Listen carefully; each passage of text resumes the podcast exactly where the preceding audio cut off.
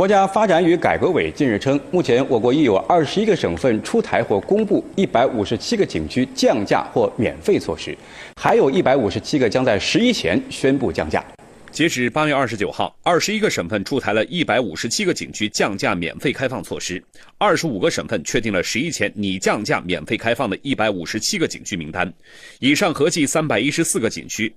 三百一十四个景区中，按景区等级统计，五 A 级景区一百二十一个，四 A 级景区一百五十五个。按降价幅度统计，实行免费开放的景区三十个，降幅在百分之三十以上的二十九个，在百分之二十到百分之三十的四十八个。